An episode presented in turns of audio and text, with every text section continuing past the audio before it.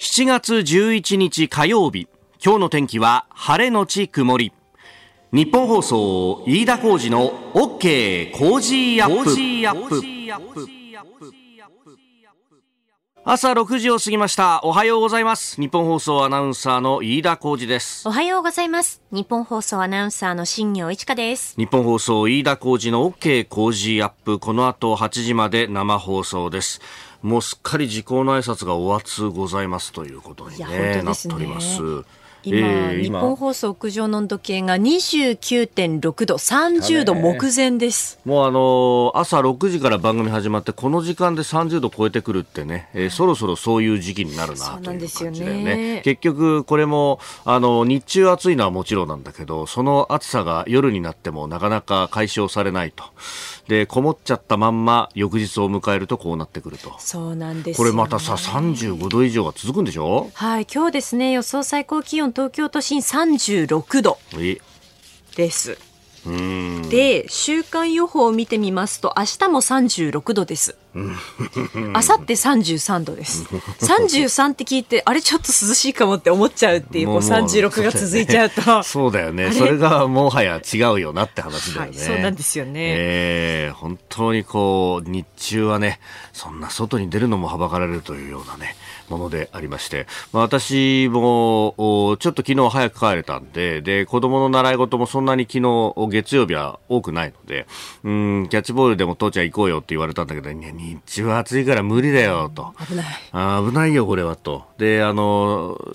水泳教室が5時から6時であってですね、うんうん、でそれ終わりで行くかなんつって6時過ぎに、えー、公園にのこのこ出てったんですけど、まあ、あのこの時期は日の日の入りが7時前ぐらいなので、はい、大体7時ぐらいなので、ね、まだまだ明るいんですよ。でキャッチボールなんかもちょっとできるんですけど周り見るとやっぱこのぐらいの時間になるとようやく人が出てくるなという感じで、えー、人と犬がですねええうちの近所の公園のところにも散歩にやってきていると。まあ、まだまだ熱はこもってますけど、そのぐらいの時間じゃないとできないよね、って感じだな。そうですよね。特にね、ワンちゃんはね、肉球やけどしちゃったりとかね。日中は本当に肉球がやけどするぐらいのね、アスファルトは暑さになると。よくね、あのお子さんなんかもベビーカーはね、ねえー、大人と比べると、その顔の位置だったりとかが、えー、随分と地上に近いところにね、地面に近いところにあるんで、えー、赤ちゃんたちはベビーカーに乗ると大体40度ぐらいの体感温度なんですよ、なんて話をするんですが、まあ犬も本当そうで、やっぱあのしゃがみ込んだりすると、暑いなっていう感じのね、うん、えー、日差しが出てくると、こう下から何か立ち上がってくるような、えー、熱があるなという感じがありますんで、ちょっとお気をつけいただければという感じなんですけど、まあ、あのー、そんなこんなでですね、えー、結構ね、そのぐらいの時間になるとようやく、うん、散歩もできると。ね、えー、うちの犬もですね、連れてくんですけど、もうね、もう13歳ぐらいになると、はあもう暑さじゃなくても、もうもはやいろんなことにやる気がなくなっているので。でまあね、長生きですね。いやー、うん、もうだから、ルーティンの散歩コースの途中まで来ると、あずい、もう帰る、帰る。帰るじゃねえよ、もうちょっと行かないとお前、なんつってね。二人で暑さをしのぎながら散歩をするんですけど、うん、まあでも犬もバテるよな、ね、そうですよね。うん。まあちょっと、この時期、体調もね、管理しながら、そして、あのー一方でね、えー、九州では豪雨があってと、えー、大雨についての情報もまた後ほどおはようニュースネットワークの中で、えー、現地大分日田市の方と電話をつないでですね、えー、状況を聞いていきたいと思います。まあ昨日もねゲリラ豪雨なんかもあったりもしてますんで、うんはい、えー、水害についてもちょっと気をつけながらやっていきましょう。あなたの声を届けますリスナーズオピニオンこの傾向ジアップはリスナーのあなたコメンテーター私田新行アナウンサー番組スタッフみんなで、えー、作り上げるニュース番組です。えー、ぜひメールやツイッターでご参加いただければと思います。えー、今朝のコメンテーターは地政学戦略学者の奥山正史さん、この後6時半過ぎからご登場です。えー、まずは安倍昭恵さん、えー、亡くなった安倍元総理の奥様ですが、えー、今月17日から台湾を訪問するということで、台湾の蔡英文総統と面会へというニュースが入ってきております。そして、えー、ニュース7時またぎトルコのエルドアン大統領がスウェーデンの NATO 加盟認める意向を示すという速報が入ってきました。まあ、11現地11日、12日に行われる NATO 首脳会議に向けて様々なニュースが出てきております。えー、そのあたり、そしておはようニュースネットワークのゾーン7時10分過ぎ、えー、昨日福岡、大分に大雨特別警報が発表されておりました。えー、この時間は一般社団法人日田市観光協会の黒木洋介さんという方と電話をつないで、えー、その被害の状況であるとか、えー、今後というところを聞いていきます。えー、そして7時25分過ぎに、教えてニュースキーワード、マイナンバー総点検について、えー、完了時期8月上旬に公表ということが出てきています。えー、そしてスクープアップのゾーンは、この NATO の首脳会議に合わせて、えー、日韓の首脳会談も開催へと処理水についての話です。メール、ツイッターこちらです。メールアドレスは、コージーアットマーク 1242.com。アルファベットすべて小文字で COZY でコージーです。コージーアットマーク 1242.com。ファックスは0570-021242。0570-021242。ツイッターはハッシュタグコージー1242。ハッシュタグコージー1242です。今週は番組オリジナルマフラータオルを毎日3人の方にプレゼントします。いただいたオピニオン、この後ご紹介します。本音のオピニオンお待ちしています。ここが気になるのコーナーです、スタジオ長官各紙が入ってまいりました。えー、今日の一面トップですが、まあ、昨日がね、新聞休刊日だったということもあって、えー、紙面中を見ますと、週末のニュースも含めてということでありますが、えー、日誌が昨日の、静岡地検の判断についてであります、えー、朝日新聞検察捏造証拠ない袴田さん再審有罪立証表明と、えー、57年前1966年に静岡県の味噌製造会社の専務一家4人を殺害したとして、えー、強盗殺人罪などで死刑が確定していた元従業員の袴田巌さん、えー、かっこ釈放の裁判をやり直す再審公判で、えー、静岡地検は昨日有罪立証する方針を決め、えー、書面を静岡地裁に提出したということであります。えー、読売一面も袴田さん有罪立証表明、静岡地検、えー、再審審理長期化へ、えー、捏造、捏造の証拠ないと主張というふうに出てきております。で、これあの、再審がですね、えー、まあ、あの、再び、うん、審査をするという、えー、再審決定が東京高裁がですね、え、3月に出したわけですがその際に、ま、あ捜査機関による捏造の可能性が高いというふうに、まあ、証拠とされた、まあ、味噌だるの中に捨てられた衣類のですね、えー、結婚についての判断についてですね、えー、この捏造の可能性が高いというふうに書かれているというところで、まあ、あの、検察側としては、あここまで、えー、書かれているというのはひどいじゃないか、みたいな話の中からですね、これを確定させるわけにはいかないということが出てきたようです。で、一方で、ただ再審が決まるっていうのは、えー、あの、何らかその捜査に、あるいは、えー、その、犯罪の立証というものに可視があったということで、えー、基本的には、あ無罪になるということがもうほぼ、うん、決まっている中で最新の決定というのが行われるというのが通例であるということがあるので、まあ、ここで、うん、検察側が、まあ、ある意味ですね、えー、伸ば、審理を伸ばすということが、まあ、袴田さんの年齢等も考えると、これ人道的じゃないじゃないかと。まあ、あの、弁護団側はですね、これ犯罪に等しいじゃないかという批判の書面というものも、えー、提出をしているようであります。で、まあ、一方で、この袴田さんのですね、えー、お姉さんが、えー、長年、うん、再審要請求であったりとか、えー、戦い続けてきた、もうすでに60年近く戦ってんだから、もう2、3年あったって、もう何の問題もないんだというような、えー、発言もされていらっしゃいますけれども、まあ、一方でやっぱり87歳という年齢は、まあ、考えた方がいいし、仮に、えー、これで、じゃあ、うん、再審が決定し、長期化し、そして、まあ、あ決心しなかったということがあった場合にでもですね、これ事実上はという話は、おそらくは、えー、歴史の1ページには刻まれることになるというところで、まあ、この検察の判断というものは、まあ、あ後々また様々に言われるんだろうなということは思うところであります。えー、それから毎日新聞と産経新聞は一面トップで写真入りで九州北部の今回のこの豪雨についてです。九州北部記録的な大雨、えー、毎日は4人死亡3人不明と出しています。で一方で産経は九州北部で大雨5人死亡、えー、3人不明土砂崩れ相次ぐということで福岡と大分に一時特別警報が出されたと、まあ、その線状降水帯の発生がちょうど昨日のこの番組が、え、行っている時間帯でありましたがその後被害のが様々に出てきたというところで、えー、あります。でまあこれあのそのねメカニズム等々というものも産経が一面のところにですね絵付きで書いてますけれども、まあ、海面の水温が上昇することによって大量の水蒸気が立ち上がってくると。それが太平洋高気圧のへりに沿うような形で前線に流れ込んでいってそして、えー、前線が停滞している日本列島に大雨を降らすと、えー、そして、えー、その前線が停滞していたあたりというのが、えー、まさにこの梅雨の末期は太平洋高気圧がだんだんと勢力を伸ばしてきて前線が北に押し上げられるので、えー、九州の北部から列島をこう、まあ、ちょうどうん瀬戸内海のあたりをですね、えー、横断していくような形で、えー、大雨を降らすということが出てきております。まあ、この海面度温度の上昇というものに関しては、えー、この線状降水帯もそうだし、あるいは、えー、台風の勢力の凶暴化というところにも非常に影響があるということで、まあ、先日取材をしました横浜国大の、ね、台風科学技術研究センターの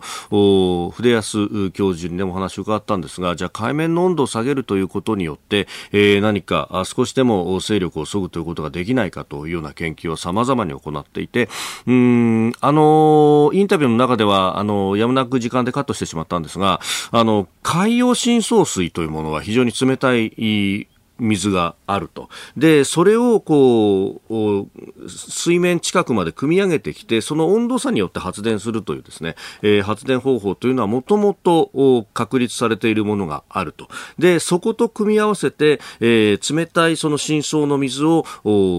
海面近くまで汲み出すことによって、海面の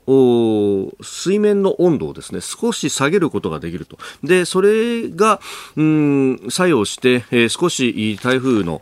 勢力を減衰することができるというのは研究によって、えー、証明はされているそうなんです。ところが、まあ、この海洋深層水を汲み上げる発電というのはやっぱりコストがかかるんで、そのコストの面とどう見合うのか、で、そのコストっていうのもただ単に、えー、発電をしてそれを売ってというところの収支のトントン化ということのみならず、じゃあそれによってですね、海面の温度が少し下がったことで被害が低減されるということになれば、それは社会全体としては、えー、利得になると、メリットになると。ということなので、まあ、その辺を考えて、じゃあどこまで公的な資金も入れられるのかであったりとか、あるいは、えー、それによって、じゃあ保険金の支払いが軽減されるということになると、えー、いろんな会社にもメリットがあるんじゃないか、みたいな、えー、ところまでですね、組み合わせで研究をしていると。まあ、なんというか、あの、風が吹けばみたいなことわざもありますけれども、そうやって、この大気であるとか、気象ってものはいろんなところに影響してるんだなということを改めて思うところであります。えーこの九州北部の大雨に関して後ほど7時10分過ぎおはようニュースネットワークのゾーンで、えー、被害の、まあ、大きかった大分日田市の、えー、方とも電話をつないで、えー、その様子を伺ってまいります以上ここが気になるでしたこの時間からコメンテーターの方々ご登場です。今朝は地政学戦略学者奥山正史さんです。おはようございます。おはようございます。よろしくお願いいたします。さあ、まず取り上げるニュース、安倍元総理大臣の奥様の昭恵さんが、台湾安倍晋三友の会など複数の日本と台湾の友好団体の招きを受けて、え今月17日から訪問すると、まあ、安倍、えー、総理が亡くなられてから1年ということでありますが、はい、ね台湾はあの像が立ったりとかいろいろやってますからね。ね素晴らしいですね。うん、はい。あの、僕がやはりここ1周年というか、まあ、いえ先週、1年ですね。はい、えー、7月8日。8日。そうですね。今年は土曜日でありました、はい、一周期が、はい。そうですよね。で、その時にも僕、あの、いろいろメディア、うんうん、えー、まあ、ラジオ、テレビも含めていろいろ見たんですけど、はい、扱いがそのどうしても、まあ、僕も例えば新聞よく読むんですけど、うん、新聞の見出しがですね大手メディアの見出しが全部銃撃事件と。いう形でですね、うん、まあこれ僕ツイッターにもちょっといろいろ書かせていただいたんですが非常にこう僕自身は納得いってないんですよ。うん、っていうのはやはりその政治的な影響力を持った人間を、はい、まあ、殺害して、まあ、銃撃で殺害したということに、まあ、一応説明的、まあ、これすごく中立的に見えるんですけど、はい、これアメリカのメディアとか、まあ、イギリスのメディア、まあ、英語メディアですね、基本的に暗殺って言ってるんですよね。アサシネーションってこれよよく言います。はい、で僕はあの基本的にこれを日本はだからまあ暗殺と言わなきゃ僕はいけないなと思ってます。やっぱりそのど銃撃事件ってこれなんなんで銃撃事件って言ってるんですかね？逆に僕メディアの人に聞きたいなと思ってるぐらいなんですけど。まあおそらくはだからお上の発表が、はい、銃撃と発表していた暗殺とは発表していないとかそういうところが、まあ、あの起訴事実的には、えっと、殺人罪で起訴ということになるとあなるほど、で銃を使ってということですよね、はい。はい、ただこれはあの政治的な、僕、あのアサシネーションっていう言葉の定義、うん、暗殺ですね、言葉の定義は基本的に影響力のある政治家を、殺害することじゃないですか、はい、しかも、まあ、今回、白昼堂々という形ですけど、僕は暗殺と呼ばないと、逆に事の重大さ、やっぱり政治家、権力をやっぱり持って、ていた、まあ、実際その当時もあの安倍さんあのかなり影響力のある政治家です、はい。はい、えー、こを、まあ、堂々と殺害してしまうっていうのはこれは明らかに政治的な事件なので、うん、僕は暗殺と呼ぶべきだなと。常々思ってたんですよ。そうでないと社会的な影響だとかっていうのをしっかりきちんと表現できない。できないと。で、うん、今日本ってやっぱり実はこういうふうに、はい、まあ、の暴力的に政治家を強断しやすいようなと、糾弾とい。うか、糾弾しやすいというか、うん、その政治的にこういろいろできやすい世の中になっている、非常に実は危険な世の中の雰囲気があるっていうことなんですけど、どうもこう大手メディアってこう言霊的にですね、はい、そういう危険ななんか恐ろしい言葉を使っちゃいけないっていうんですかね、うん、ただ現実としてはこれ暗殺なんですよ。はい、でこれウィキペディアとか見ていただくと分かるんですけど、ウィキペディアにあのあれがっていうことだと思うんですけどあの英語のウィキペディア見るとですね、えー、エントリーの部分が、うん、あのアサシネーション・オブ心臓安倍って書いてあるんですよ。要するに事件としてはもう完全に暗殺というふうに、世界的には公的に認定されてるのになぜか日本では銃撃事件。こういうことを僕はごまかしだと僕は思ってるんですよ。でそういうことをしないと、我々だから暗殺されたんだと、これは政治的に非常に大きな事件だっていうふうに捉えないと、はい、本当にその我々暴力みたいなものってしっかり対処できないんじゃないか。あの岸田さんの場合もすぐあの模倣事件という形で、はい、えー、和歌山の方でね、えー、あれ、えー、もうじ、ま、実際、そうです。あれあ、あれもまた暗殺未遂ですよね。はい、そういうふうに捉えないと、うん、我々はやっぱりしっかり現実、うん、まあ、例えばこれ、自衛隊をね、我々、本当は軍隊なのに、えー、自衛隊と我々言い直さなきゃいけなかったとか、はい、そういうところに僕、やっぱずっとつながっていくのかな。やっぱし、ただし厳しい現実を厳しい現実として捉える大事かなと思ってます。はい、まあ、これがね、あの、恨みがあったからとか、宗教にしてとか、そういうようなことに何かね、えー、ちょっとすり替えというか、あ。りますけどもだと思います、ね、まずは事件を事件としてどういうことなんだというのを言わなきゃいけない、はい、でそれはやはりあ僕は暗殺という言葉を使うのが適切だしそうすべきだなと思っております。うん、えー、まずはあ気になるプラスでありました、えー、奥山さんには今日も8時までお付き合いいただきます。よろしくお願いいたします聞きの配信プログラムはニッポン放送飯田浩司の OK Cozy up の再編集版です。ポッドキャスト YouTube でお聞きのあなた。通勤や移動中に最新ニュースを押さえておきたい方。放送内容を少しでも早く知りたい方。スマホやパソコンからラジコのタイムフリー機能でお聞きいただくと放送中であれば追っかけ再生も可能ですし放送後でも好きな時間に番組のコンテンツを自分で選んでお聞きいただけます。毎朝6時の生放送では登場するコメンテーターの最近の活動はもちろんたっぷりとニュース解説をお送りしています。レギュラーコメンテーターに加えて専門家と随時つないで掘り下げてお送りしています。日本放送のエリア内でお聞きの皆さんラジコラジコのタイムフリーでチェックしてください。ツイッターでは最新情報を発信中。ぜひフォローして番組にご参加ください。あなたと一緒にニュースを考える飯田浩二の OK 工事アップ。コメンテーターの方々と7時をまたいでニュースを掘り下げてまいります。今朝は地政学戦略学者奥山正史さんです。引き続きよろしくお願いします。はい、お願いします。えまず株と為替の値動きをお伝えしておきます。現地10日のニューヨーク株式市場ダウ平均株価は先週末と比べ209ドル52セント高い3万3944ドル40セントで取引を終えました。ハイテク銘柄中心ナスダック総合指数は24.76ポイント上がって1万3685.48でした。一方円相場は1ドル141円30銭付近で取引されております、まあ、先週大幅な値下がりがありました、まあ、あ値頃感からおしめ買いが入ったということで反発をしたということであります。ではこの時間取り上げるニュースはこちらです。トルコのエルドアン大統領がスウェーデンの NATO 加盟を認める意向を示す。トルコがスウェーデンの NATO 北大西洋条約機構への加盟を阻んでいる問題でロイター通信によりますとトルコのエルドアン大統領は10日スウェーデンの加入を認める方向で議会の批准手続きを進める意向を NATO 事務総長に伝えました。えーまあ、トルコはずっとね、えー、このスウェーデンの NATO 加盟には反対をしていたという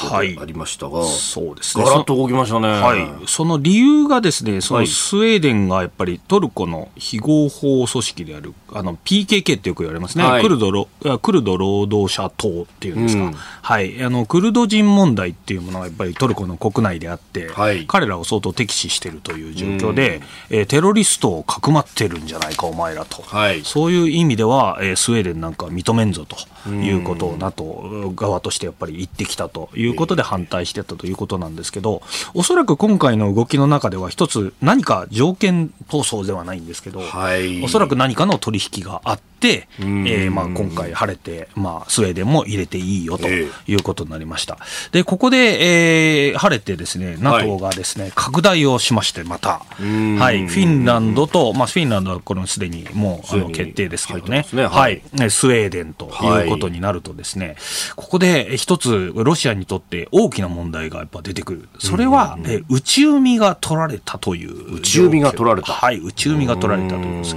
これ地図で説明すると一番わかりやすいんですが、はい、えー、実はですね、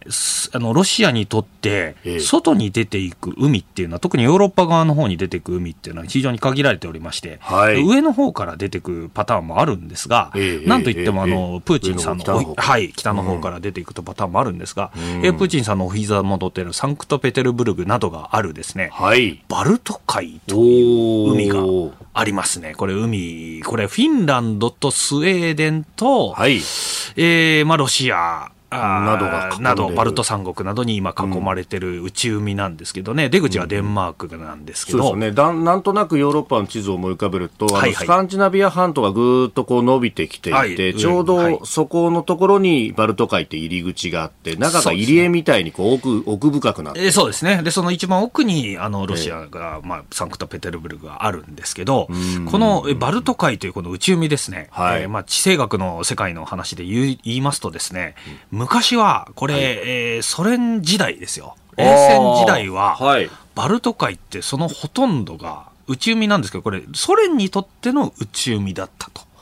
いうことが言えますよね。バルト海に面してる国々で思い浮かべると、はいはいはい、まあ、入り口のところそのデンマークがあって、はい、で、中入ってくるとドイツ。東ドイツがもうその当時。あ、そっか。その当時は。しちゃってたんですね。バルト海に面してるところはほぼ東ドイツだったんですね。えー、そうですね。はい。で、東ドイツがあって、はい。ポーランド。ポーランドがありますね。はい。で、もういきなりあとは全部ソ連じゃないですか。ああ、で、そっか、奥に行けばもうバルト三国。はいリトアニア、はい、ラトビア、エストニアがあって、ええ、で、その上は、フィンランド。フィンランドとスウェーデンと。で、フィンランドとスウェーデンというのは、はい、西側っぽくイメージありますイメージはね、すごく西側っぽいんですけど、はい、実は中立だったという。ことがありますね、その当時。はい。冷戦時代。あと、まあ、あの、オーストリアですはい、ウィーンがある、ええ、あのオーストリアも中立だったということが言えるんですけど、はい、そういう意味で言うとですね冷戦時代って実はソ連の海だったんですよ、バルト海って。バルト海はソ連の海だった。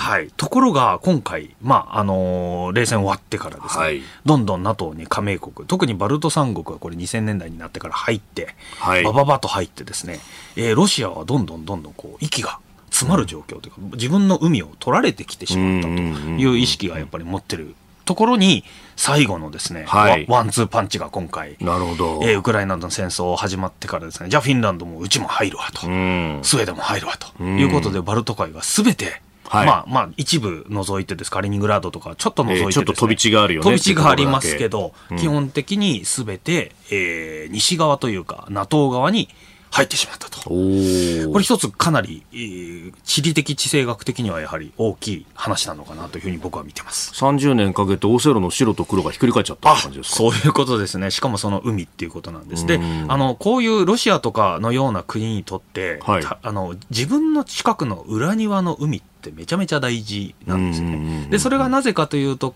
あの、例えば今の中国にとって、はい、まず南シナ海を取り返そうって今やってるじゃないですか、中国は。ねはい、まあ、それが、あの、歴史的に、あの、中国の海かどうかっていうのは、まあ、議論のあるところなんですけど、実際にあそこ埋め立てしたりとかですね。はい、岩埋め立てて、岩埋め立て飛行場を作ったりとか。はい、やってますよね。で、そういうふうに、自分の近くの裏庭にあるというか、接しているところの海って、やっぱり大国ってこう、持ちたいというか、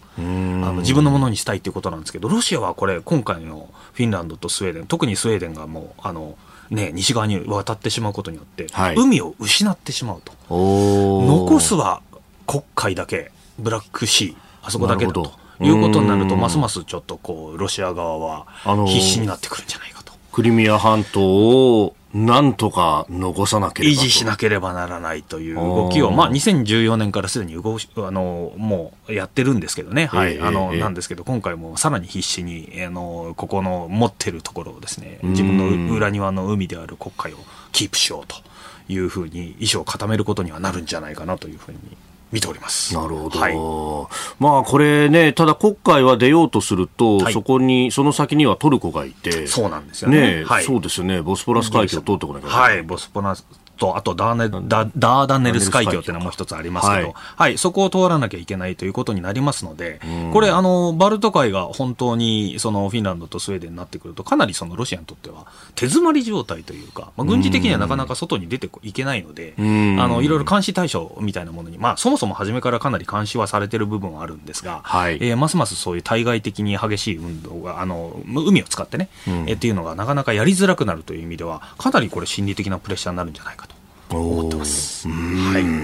い、で、まあ、いよいよね、えー、11、12と NATO の首脳会議が開かれるということでありますが、はい ごめんなさい。あのー、ここで、まあ、おそらくはウクライナ情勢が中心に議論されるというふうに思います。まあ、岸田総理はね、はい、このタイミングでゼレンスキー大統領とも会うというようなことも、えー、発表されておりますが、まあ、そのあたり、えー、7時をまたいで、えー、掘り下げていければと思います。えー、NATO 首脳会議、いよいよ開かれるというところで、まあ、あメインのテーマとなるのはおそらくはウクライナの話だろうというところです。はい、で、これ、まあ、各国の支援の状況であるとか、まあ、新しい武器をどうするっていうのがね、いろいろ議論されてますが、ここのところクラスター弾っていうのがキーワードとしてクラスター弾出てきましたね。はい。あの、それに関しては私自身もかなり今関心を、はい、あの、まあ、持っているところで、まあ、クラスター弾って何ですかというとですね、うんうん、非人道的なものだと言われてますけど、はい、歴史的にはこれ第二次大戦の時から結構幅広く使われておりましてですね、えー、まあ、一つのこの爆弾の中にですね、はい、えー、小さいこの小爆弾がいっぱい、えー、あのあって、それがまあ上でこう爆発するなり、まあ、地上について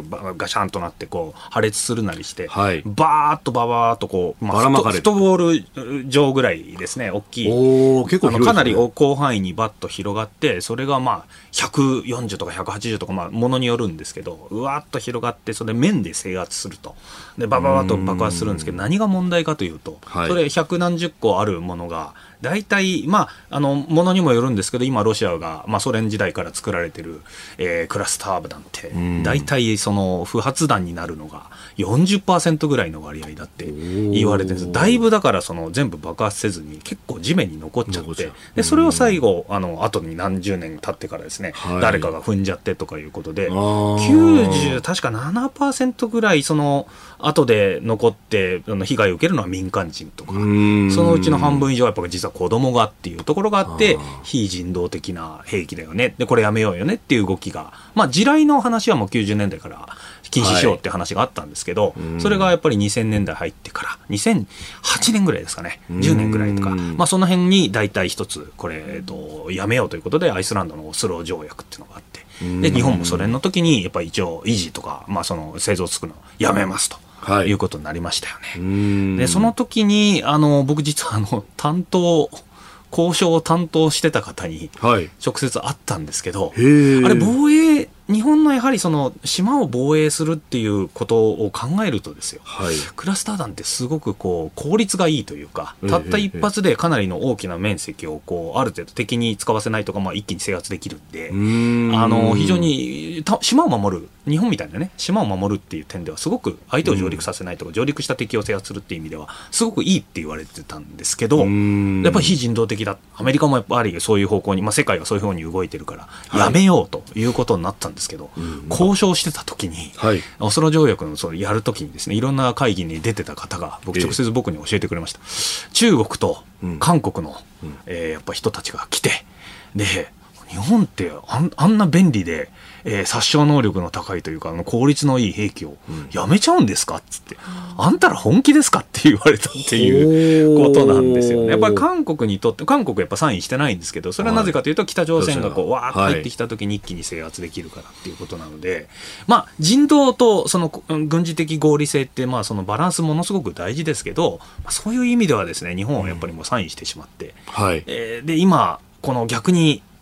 ね、ロシアに対してこう、みんながやっぱりこれだったら、ウクライナがそういうね、非人道的なものを使うのもしょうがないというふうに出すっていうのは、なんかこう、ねじれじゃないんですけど、はい、いや、世界がやっぱりすごくこういうリアルでかものを考えなきゃいけない時代になってきてるのかなっていうのを感じざるを得ないですね。まあ、その証明をしたね、はい、21世紀の初頭であれば、これから世界は平和になっていくじゃないかと、はい、もう冷戦も終わって久しいんだという空気だったのが、ね。はい、まあ、今回の件で完全にこれが吹き飛んでしまうような、うもう大国同士のぶつかり合いであるとか、はい。これ、先が見えないですよね、この収束のシナリオとかって何か考え収束のシナリオとして考えられるのは、やっぱり僕は一つはもう、あの朝鮮戦争のシナリオしかないなと、やっぱ思っておりまして、まあ、朝鮮戦争って、われわれちょっとあんま馴染みないんですけど、基本的に1950年から30年間続いた。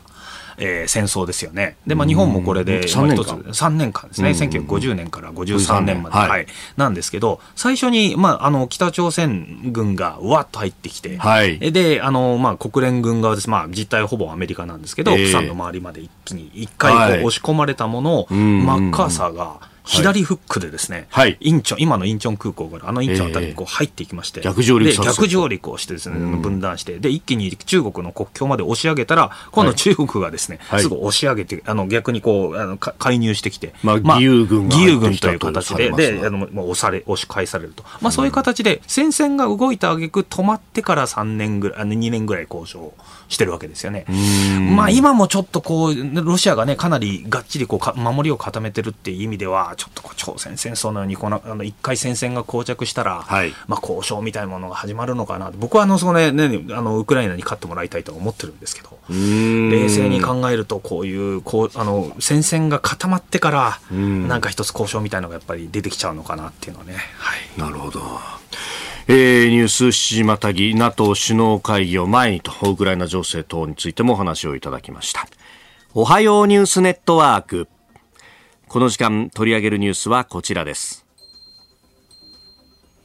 昨日福岡県と大分県に大雨特別警報を発表。昨日未明から相次いで発生した線状降水帯が九州北部に記録的な大雨をもたらしました。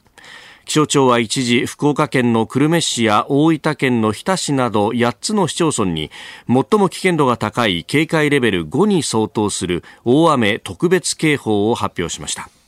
この記録的な大雨について岸田総理大臣は昨日の夕方記者団に対し谷防衛防災担当大臣に現地に入るなどして早急に被害状況を把握するよう指示したと説明しました。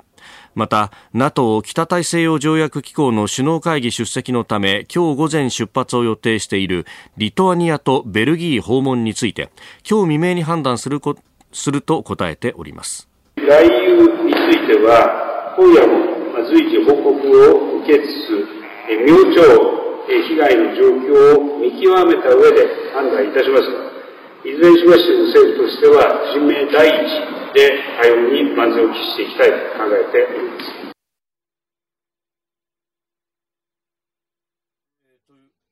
ということで、岸田総理大臣の音声もお聞きいただきました。えー、九州地方の記録的な大雨の災害についてでありますが、えー、大雨が降った福岡県や佐賀県では合わせて5人の死亡が確認されております、えー、福岡県久留米市田主丸竹、えー、田主丸町竹野では、えー、裏山が崩れて、えー、住宅に土砂が流入し70代の男性が亡くなりました、えー、久留米市と福岡県広川町では車に乗っていた2人が死亡し福岡県添田町の住宅では土砂が流入し女性の死亡が確認されております、えー、また佐賀県唐津市では住宅に土砂が流入し女性1人が亡くなり、えー、男性2人が安否不明となっております。一方、大分県中津市耶馬渓町では50代の女性が川に流されたという通報がありました。えー、東京最終版の今朝の長官隠し一面トップなどで、えー、カラーの写真を用いて、えー、このニュースも大きく報じておりますが、えー、ここでですね、大分県の北西部にありまして、福岡県と熊本県と県境が接している日田市では、大分県が設置した雨量計で、昨日午前9時40分までの1時間に、えー、日田市大肥で95ミリの雨量を観測しました。えー、また、日田市小野では83ミリの猛烈な雨を観測しております。で、日田市では先週の7月3日に続いて土砂災害警戒情報も発出されておりました。えー、ではここでですね一般社団法人日田市観光協会の黒木陽介さんとデモをつないで様子伺っていきたいと思います。黒木さんよろしくお願いいたします。あおはようございます。よろしくお願いします。黒木さん現在どちらにいらっしゃいますか？あえっと、もう私はですね、日田市の中心街に、あの、いるような状況です。はい。今の雨の状況というのはいかがですか？はい、えーと、全然雨は降ってなくてですね、えー、あの非常にあの晴れ模様で、えー、不思議な感じですね。不思議な感じ。はい。なるほど。その雨模様、あ雨の降っていない中ですが、昨日のこの時間というのはどういった状況だったんですか？あもうあのですね、バケツを本当ひっくり返したような形でですね、あの水がもうあの雨が降ってるみたいな感じでですね、はい、非常に危険な状況でありました。はい。これやっぱりこの川の状況等々っていうのも目に見えて違うというところですか、いつもと比べると。あそうですね、もうあのーまあ、全くやっぱりなんか最近、そうなんですけど、雨が降るとすごい雨が降ってですね、えー、あの川の状況はもう本当にあの全然、まあ、降ってる時と降ってない時が変わってくるような状況であります。はい。まあ、そんな中でこの住民の方々、地元の皆さんはどういった対応されてましたか？そうですね、あのもうそれこそ避難指示等もですねあの出たりしながら、あの皆さん、自分たちでですねしっかり、はい、あの様子を伺いながら、あの避難したりとか、えー、自宅に待機したりとかっていうような状況ではございます。うん。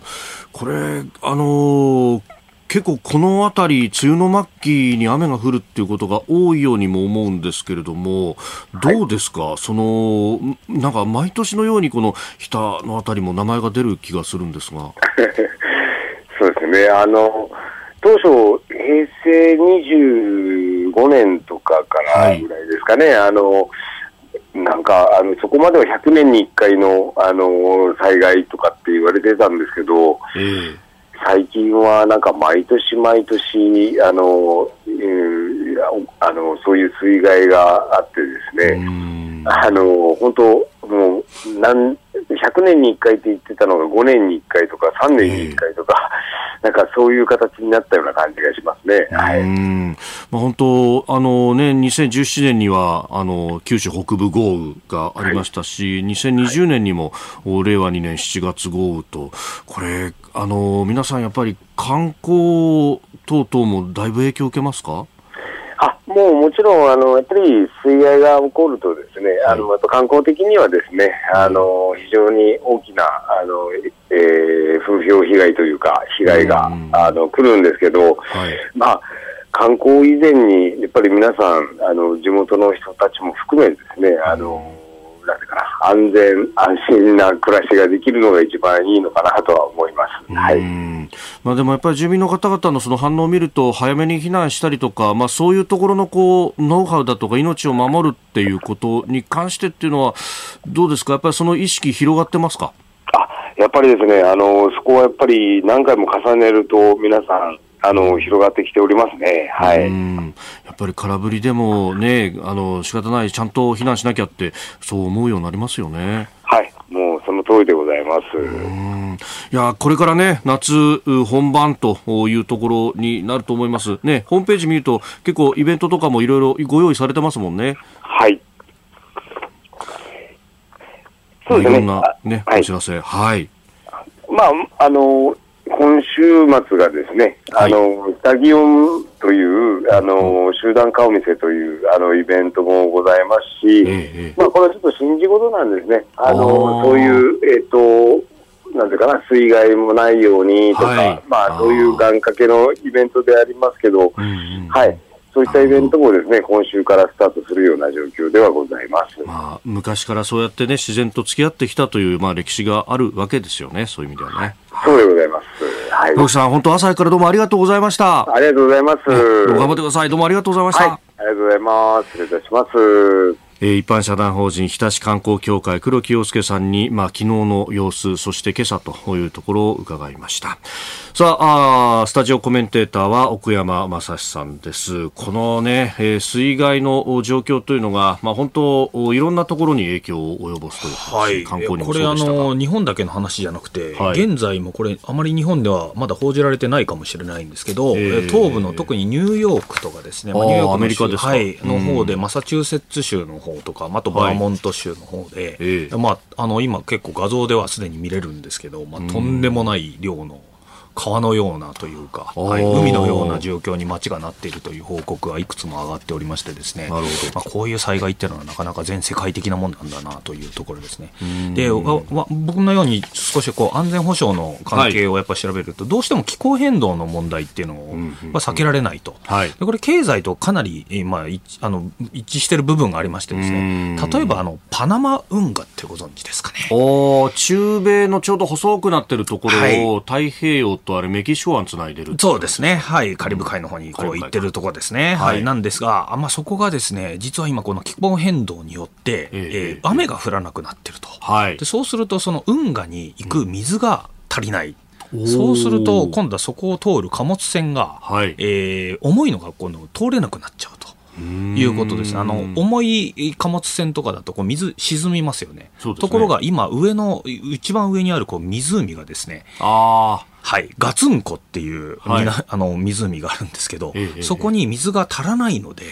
えー、十分な量の貨物船が通れなくなっちゃってると。あのパナマ運河ってところはこう、ね、同じ水位でズドーンって突き抜けるような運河じゃなくて。スエズ運河ですね、それはね、ね。代表的なものはそうなんですけど。ちょっと山越えしなきゃならないで、水門で区切って、水位を上げたり下げたりしながら、はい、抜けていくそうですね、エレベーターを水のようにこう作ってるんです、えー、これあの、水でエレベーター作る、ね、水のエレベーター作る、これねいい、ちょっと僕言っていいかどうかわかんないです、肛門式っていうらしいんですよ、ね、肛門式というんですね、はい、水門のことをこれをあの、専門用語で肛門と言います。はいはい、そうです。はい、で、それで、えー、こう、だんだん上に上げていくんですけど、一番上にやっぱりこう、ある程度の量の水がないと、はい、そのエレベーターの元となる水が足らなくなっちゃう。はい。で、その水がやっぱ足りないのでどうかと。いう話ですよ、ね、それによって、まあ、コストが余分にかかったりだとか、はい、まあ、かといってね、これでじゃあ、あの南極の方回ってったら、えらいコストにもなるし、ね、物流にかなりで、それがやっぱインフレにっていうところにもああ、なるほど。気候変動大変ですよ。その辺の絡みっていうのも、実は今のインフレ状況にあるのかもしれないと。はい、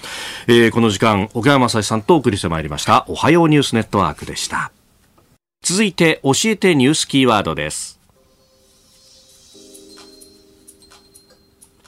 マイナンバーの総点検完了時期について8月上旬に公表河野デジタル担当大臣は昨日都内で行われた講演会でマイナンバーの総点検が完了する時期の見通しを8月上旬に示すと明らかにしましたえーまあ、総点検について岸田総理は6月の会見の中で秋までをめどに行うと表明をしていたということでありますが。まあ、いろいろね、あのー、名前が違ってるじゃないかとか、そういったことが取り沙汰されている、このマイナンバーです。はい、マイナンバーに関してはですね、はい、私自身はやはり、まあ、僕どちらかというと楽観主義的に捉えておりまして、うん、まあ、この種の、その、背番号制といったらあれになりますけど、まあ、その国民のやっぱり情報をやっぱ一元化して、はい、その行政を効率よく運用するためには、やっぱり必要可欠じゃないですか、で諸外国のやっぱり例を見ると、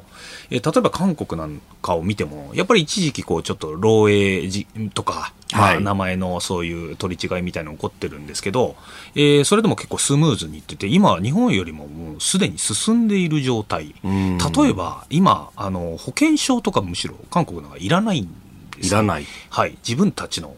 えー、例えば名前を言って、で、電話番号の携帯の下4桁いくと、もう紹介できちゃうんで、保険証をわざわざ提示する必要もないという状況それはなぜかというと、後ろにしっかりそういうマイナンバー化みたいなものができていて、はい、で、その、もう、情報というか、そのシステムが出来上がっちゃってるからですよね。で、なぜか我々は、こう、今、そのマイナンバーカードというものに対して、はい、異様にこだわっていたりとかですね、あの、保険証、はい、これともうこれがなくなっちゃうとまずいって言ってるんですけどそこに本質というか魂はなくてですね、えー、えー、大事なのはそのもう後ろのこういう情報管理のシステムの方が大事だと、はい、なぜか我々どうしてもこのカードの方だけにすごくこだわりがあってですね。カードって基本的に単なる手段でしかないんですけどあの中に何かものすごくデータがいっぱい詰まっててこれをなくすと大変なことになる注文じゃ実はないんです、ね、ないですね。あれは単なるその本当に番号を表示してるだけみたいなものじゃないですか、はい、なのでそこにだからそれをなんか今返却するっていう運動をされてる方、かなり不思議なことやられてる方いらっしゃいますけど、いやそれを返却したところで、まあ、いずれまた必要になるんで発行料再発行料1000円とかかかると。これあの返却しても意味ないんじゃないかなやはりこういうものって基本的に、あのまあ、システムをやっぱ更新している状況の中で、必ずこういういろんな問題が起こってきて、それを直していくことによって、だんだんだんだん精度が上がってくるということなので、うんはい、僕はこれ、単なる今のところは、一過性の今のね、あのマイナンバーの問題っていうのは、トラブルというのは、うん、まあ、一過性の問題ででしかないなということで、僕はあの非常に楽観的には捉えてる。つもりなんですけどね、まあ、こういうのを超えていかないと、はい、あのやはり国としてのやっぱ進進歩はないというか、はい、結局こう、目の前の人が本当に本人かどうかっていうのを確認する認証の手段として、あのカードがあって、で、番号が書いてある。で、そこに顔写真があって、あ、これだったらこの人だよね、と。そうですね。で、その上、えー、基本的なデータ載ってるので、あなたじゃあちょっとあの、誕生日言ってもらっていいですか？とか、そういうまあ3点認証とか言いますけど、そういう個人的なデータをいくつか言うことによって、あ、この人とこのカードの持ち主っていうのは一致してるなと。一致してるんだったらこの番号を使って、このデータだったら呼び出せるなと。はい、そのデータが健康保険証のデータだったりとか、あるいは運転免許証の更新に行ったら免許のデータが来るしといい、まあ、それぞれはそれぞれのサーバーに分散されていると。そうですね。だからデータそのものは、ここのカードの中にはないということですね。で、なので、カードってやっぱり単なる手段でしかなくて、はい、そこに異様にこだわってるのはいかがなものかなっていうのを僕ちょっとやっぱ思っちゃうんですよね。まあ、全員にあの、僕はむしろ全員にその、えー、行き渡る必要はないと思ってまして、はい、まあ、必要な人はまあカード持てばいいしとは思ってるんですけど、本質はシステムの方ですよ。一元管理する方なので、なんですかね、日本はやっぱりこういうふうに、まあ、近代化してますので、はい、えー、近代化させるためにはこういう効率性というものが、まあ、大事になってくるんで、うん、もう僕はぜひこれはあの政府には強力に進めていっていただいて、保険証も、まあ、保険証そのものもまあ廃止するっていうのはもちろんそうですけど、全体的にもっとこう、一元化するシステムにやっぱりいかないと、近代国家としていかがなものかなというのは本当に思ってるんですよ。というのはですね、今の日本ってすごくこう、社会全体がですね、非常に変化を恐れる方向に行ってるんじゃないか。僕はそっちの方が非常に今回、この問題の本質としては気になるところですね、はい、変化を恐れて、まああのね、拙速に何でも進めるっていうのは、それはそれで問題かもしれませんが、うん、ただ、恐れてばっかりだと、これ、技術革新は進まない。進まないですね。ぜひ僕は進めていかないといけないし、進めていただきたいですね。はいまあ、テクノロジーの進歩っていうのは、これね、止められないし、はい、まあ多分人間の欲望として止まらないんでしょうね。なので、逆に使う最新のものになれる我々のやっぱ意識っていうのは、やっぱ変わらなきゃいけない。それにはやっぱり我々もどんどん進めていこうって国民の方からもですね、早く進めてくれよという後押しってのはやっぱり必要なのかなと思っております。えー、今日のキーワードマイナンバー総点検完了時期8月上旬公表というニュースでした、えー、続いてここだけニューススクープアップです。この時間最後のニュースをスクープアップ! NATO 首脳会議に合わせて日韓首脳会談開催へ。韓国政府は現地時間7月11日からリトアニアで開かれる NATO 北大西洋条約機構の首脳会議に合わせて出席予定の岸田総理大臣と韓国のユン・ソンニョル大統領との首脳会談が行われる予定だと発表しました。福島第一原発の処理水放出計画などについて協議される見通しです。この処理水に関しては IAEA 国際原子力機関のね、はい、グロッシ事務局長が日本にもやってきて、はい、報告書も提出しております。はい、それであのもう処理水には問題ないということですね、はい、放出はこれ決定と、うんほぼ決定ということでですね、はい、夏に始まるということなんですが、えー、まあ、それをもとにですね、特に韓国、まあ、中国もそうですけど、はい、非常に騒いでると、えー、えー、なぜか太平洋側にはあまり面してないにもかかわらずですね、すね。あの処理水が問題だということでですね、われわれ放射能でやられちゃうんじゃないかみたいなの風評被害的なことをですね非常にやってるんですけど、まあ、それに関して日本側は今回メディアがですね、はい。まあ、いい仕事をしたのししたのかなと。僕はちょっと思っております。うん、というのはですね、えー、経産省が、はい、えー、これ、えー、いわゆるあのアルプスの処理,、処理水ですね。で、そはい。で、それで原子力施設におけるこれトリチウムの年間処分量というものをですね、はい、海外のえー、いろんな原発の部分と、うんはい、えー、福島から出る処理水のこのベクレルの違いっていうんですかね、トリチウムの部分の、えどれだけ量が違うのかということを、結構大々的にメディアに発表して、読売もほかですね、あの図でこうつけた形で、読売のまあ英語版とか、はい、まあ、産経新聞もこれ比較してるんですけど、世界の主な原子力関連施設のトリチウムの液体放出量、これ年間のものなんですけど、はい、いろいろこう比較して、地図も出して比較してるんですね。で、この図が、えまあ、英語版になったものがあるんですけど、はい、これをかなりツイートの方とかに流したですね、海外の方とか、いや、日本、福島第一から出るやつ全然少ないじゃんと。たった22兆ベクレルでしょと。はい、えー、中国の方だと22兆じゃなくて52出してる、2倍以上出してるよねみたいな話とかですね、えー、イギリスに至っては、その日本は22ですけど、えー、セラフィールド再処理施設とか423兆出してる、はい、フランスのラ・はい、アーグに再処理施設に行ってるとは、これ、1京ですか、超の上の単位。超の上の単位の1京、うん、1京1400、うちらは22じゃないですか。22兆。22兆ですよね。はい、ここ1京1400兆ですから、あのどれだけ出してるんだと、はい。えー、韓国側も実は50兆ぐらいは出してるので、はい、全然、えそうですね、コリ原発とか大した、大したことないというか、比較すると全然少ないんですよと。いうところをですね、やっぱりこうアピールしていったのが、僕はかなり、あの IAEA 側ももちろんあの科学的にやってるんですけど、はい。えー、意外に、まあ、韓国側もさ騒がなかったというか、騒がれなかった。ただ、韓国の野党の方は、はい、まあ、すごく感情的に騒いでるるという部分はあるんですけどね、ということです。うん、で、こういうものを、ま、やっぱり見るときに、はい、我々やっぱり覚えなきゃ、あの、こう、実感するんですけど、うん、まあ、国際社会の中で日本ってやっぱりこう、前向きに積極的に発言していくっていう姿勢は大事なのかなと、まあ、常に思うんですよ。はい、というのはですね、僕自身はですね、留学生を、えー、ある大学でですね、まあ、ちょっと英語で教えてましてですね、はい、でその時にこの一つあのあった有名なエピソードというか、自分個人的にはすごくあの覚えてるエピソードなんですけど、えー、日本の防衛ってどうしたらいい？日本ってこれからどう生きていったらいい？みたいな話をですね、まあ、留学生同士と日本人留学日本人と日本あの留学生同士で話させてたんですよ。はい、そしたらそういう話を日本側の留学生がアメリカ人の女の子ですね、まあ、ちょっと長与千草をすごく小さくしたような感じのイメージの子なんですけど、その子に対してですね、はい、日本の留学生がですね、まあ、丁寧に日本ってどうしたらいいと思うって聞いたんですけど、えその時アメリカ人の子が、そんなのあの私に聞かないでよって、それはあんたたちが決めることでしょと、私たちは別にそんなの知らないわよと いうふうに言われたんですよ。で、これ、僕、何を言いたいかというと、はい、こういうふうに日本ってむしろなんかおお伺いしちゃうというか、相手の顔色を伺ってから自分の意見を決めちゃおうっていう姿勢をが強いですよね、我々。でも国際社会の中、特にアメリカ人のその子が言ったみたいに、はい、本当は自分たちが何をしたいのか、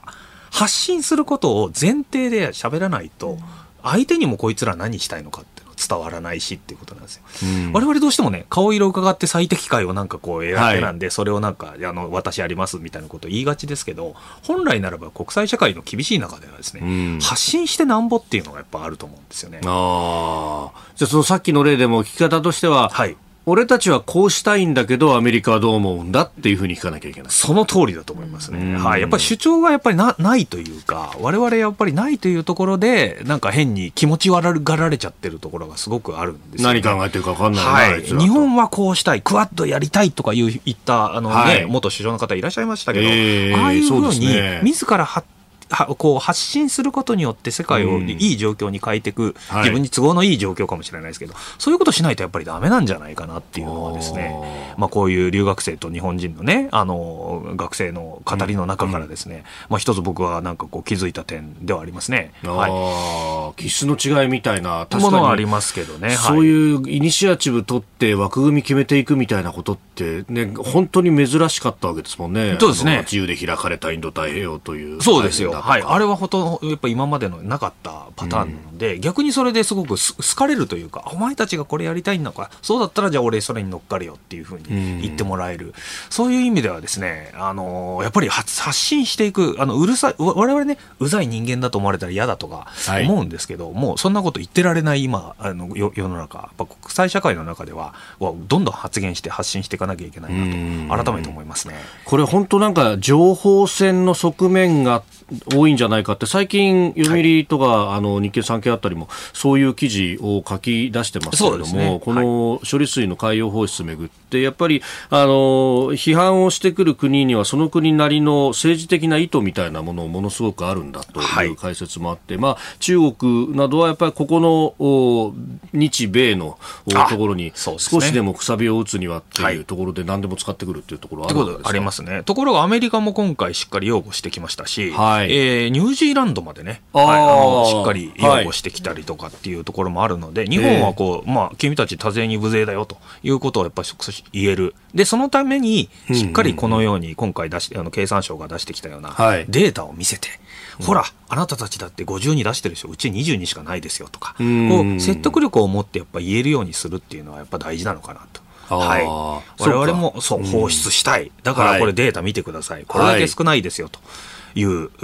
理路整然とこう一貫としたねあの発言ができるってのはやっぱ大事かなと思いますよね。その辺やっぱり、まずは当事国がどう思ってるのか聞かないと、周りの国も擁護しようと思っててもなかなかできづらいよね。はい、ということを、ただ今回は経産省がこういうデータをしっかり出してきて、でマスコミもこれしかも英語版でこう出して発信していくっていうところが認められてるという部分は、これはやっぱり日本としてやっぱ大事なのかなっていう。はい。うんえー、今日のスクープアップ NATO 首脳会議に合わせての日韓首脳会談開催へというニュース、まあ、福島第一原発の処理水海洋放出についての話でありました。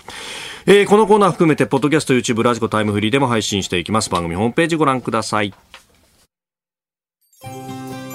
あなたと一緒に作る朝のニュース番組飯田浩司の OK コージーアップニッポン放送の放送エリア外でお聞きのあなたそして海外でお聞きのあなた今朝もポッドキャスト YouTube でご愛聴いただきましてありがとうございました飯田浩司の OK コージーアップ。東京有楽町ニッポン放送で月曜日から金曜日朝6時から8時まで生放送でお送りしています。番組ホームページでは登場いただくコメンテーターのラインナップや放送内容の原稿化された記事など情報盛りだくさんです。また公式ツイッターでは平日は毎日最新情報を配信中。ぜひチェックしてみてください。そしてもう一つ飯田浩二アナウンサーが「夕刊富士」で毎週火曜日に連載中。飯田浩二の「そこまで言うか」こちらもぜひご覧になってください。忙しい朝そして移動中ニュースを少し深く知りたい時。ぜひ AM、FM、ラジコはもちろん日本放送のポッドキャスト YouTube でお楽しみください。